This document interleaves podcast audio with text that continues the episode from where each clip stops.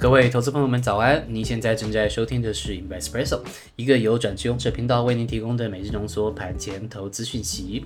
在这个讯息爆炸的年代，让我们每天早上陪您有杯咖啡的时间，浓缩今天进场之前你需要知道的要闻。好的，那今天的时间是二零二二年的四月一号，礼拜五，愚人节快乐。好，OK，Anyway，今天呢是这个清明连假前最后一个工作日，所以说我们的 Investpresso 这个节目啊也会在这段时间休假。好，那我们下次更新的时间呢，会是在连假后的第一个交易日，也就是下礼拜三。但是呢，这周日呢，我们也会加班跟大家做一期节目啊。这礼拜天呢，我跟 Julie 会跟大家在这个频道聊一下一个都市传说，也就是传说中的清明变盘。哎，这个事情靠不靠谱嘞？那我们就周日起来聊一下吧。OK，好，那我们拉回一下今天的节目。那我们今天的精选新闻部分的话，我们会跟您分享面板市场跟笔电市场可能会下滑的一个新闻。那请您听到最后，或是说点击 YouTube 下方的时间轴跳到指定的位置。那我们的独家课程《七个投资习惯》也在 Press Play 平台上线了。现在有不少投资朋友有加入我们，而且成功的有掌握到产业的族群还有行情。我们除了帮你培养好习惯以外，也有每天的盘势分析、产业选股教学分享。那基本上呢，全部都是干货，所以说欢迎你到 Press Play 上面搜寻七个投资习惯，或是点击描述栏的链接做参考。好的，那先跟您报告一下昨天的台股行情。那看一下大局的一个局势哈。好，昨天呢是三月的最后一个交易日。那台股的电子族群呢，昨天嗯有点弱吧，是蛮弱的。那船产族群呢也没有力气撑盘，但是呢金融股啊它是持续的吸金，扮演起这个撑盘主要的一个角色。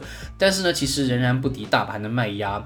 那昨天上市柜啊基本上成交值不到三千亿元。好，那我们观察一下三大法人资金变动的一个情可以看到外资昨天是有加码的哦，它有买超二十四点五九亿元，那投信呢也是买超五亿元，那自营商呢是唯一卖超的，是十亿元。啊，三大法人合计的是买超十九点一一亿元。好，那我们观察一下指数的部分，加权指数呢是跌四十七点，收实体的黑 K。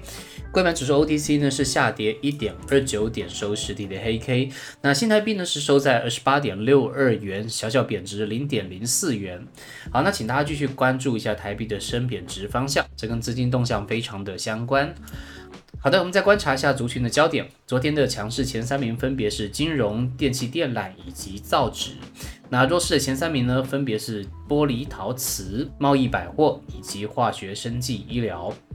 再来观察一下成交比重，昨天最多的是电子百分之五十四，再来是化学生技百分之十，航运业百分之九。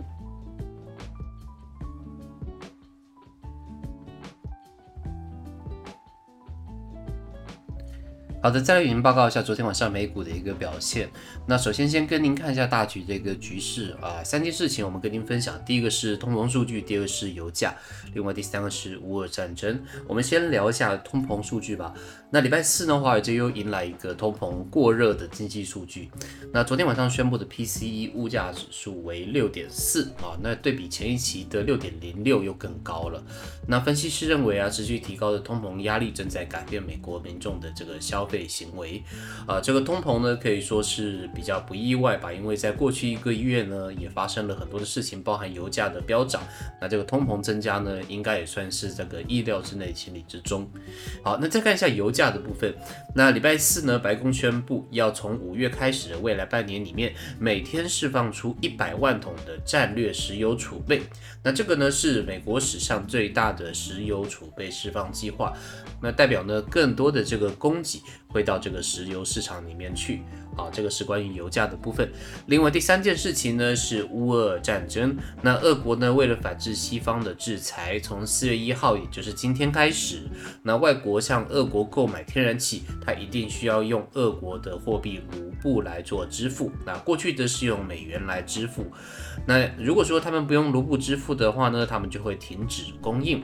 那法国、德国两国呢正在为这一次的断供做好准备。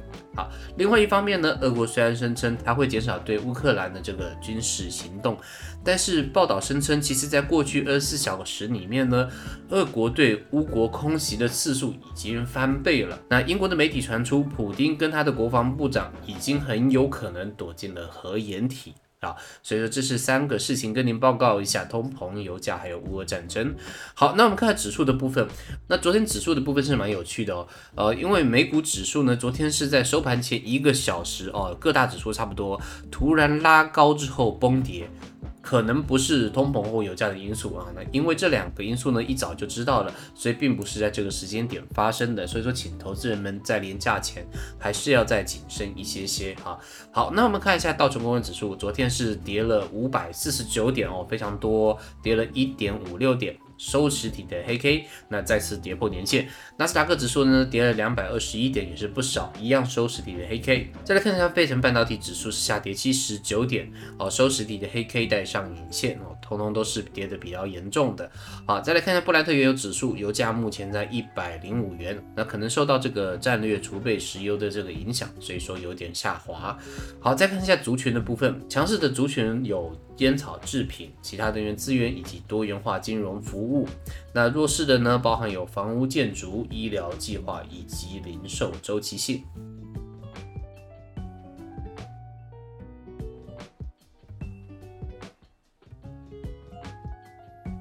好的，与您分享一下今天的精选新闻。那今天我们要分享的新闻呢，是笔电市场今年展望的相关新闻。那背景是这个样子的，那俄乌的局势啊，基本上间接着冲击了欧洲的消费市场，加上原物料的供应不稳定，中国疫情的升温，影响这个货运的物流等等。那这个研调机构 TrendForce 有示警，那今年上半年的电视、显示器以及笔电的需求，可能都会面临修正的压力。好，那我们把各个品类帮您总结为三个部分，第一个部分是电视，第二个部分是显示器，第三个部分是笔电。好，我们先看一下电视。那 TrendForce 认为呢，目前电视面板价格已经从去年的高点下跌了三到四成，哦，几乎触底了哦。不过今年整体的运费基本上还是在高档，预计这可能会影响品牌厂的旺季备货规模。所以说下修今年的整体电视出货量，将年增幅哈还是增加的，下修值百分之二点四。啊，这是关于电视。好，再来看一下关于显示器。那显示器呢，同样受到这个乌俄战争的一个影响，加上这个宅经济的需求消退 t r a n f o r c e 预估呢，今天的年减幅啊扩大至二点三个 percent 啊，所以说它这个地方可能会衰退。好，再来第三个是笔电啊，笔电呢是三大应用里面衰退的幅度最大的啊 t r a n f o r c e 预估年减幅度高达百分之八点五。所以说这是蛮明显的一个衰退。那 TrendForce 认为呢，笔电衰退主要有三个原因。第一个是去年的 Chromebook 基本上是一个比较高的一个 base。那去年 Chromebook 呢，在远距离教学的这个带动之下，占整体的出货比例大概百分之十五。但是今年出货的动能呢，有一点点疲软，所以说预估全年出货这个 Chromebook 可能会衰退五成以上，大概影响整个笔电的总出货量大概百分之七到百分之十左右，这是第一点。另外第二点呢，就是俄乌冲突呢，让大多的笔电品牌停止对俄国出货，所以说这也会少掉一部分生意。另外第三点呢，是各笔电品牌他们自己都下修了今年的出货预计，大概百分之十到百分之十五，显示这整个世界的情况。让品牌厂对未来还是相对比较保守的。好的，那以上就是跟您分享的今天的盘前要闻，内容都是整理引用公开的资讯和新闻，不做任何的买卖进出依据。如果您对我们节目任何的建议，欢迎留言告诉我们，一起到我们的 Press Play 平台上面了解我们全面的分析解读。好的，再次祝您今天操作顺利，有个美好的一天以及一个开心的一个假期。那我们就连假后再见喽，拜拜。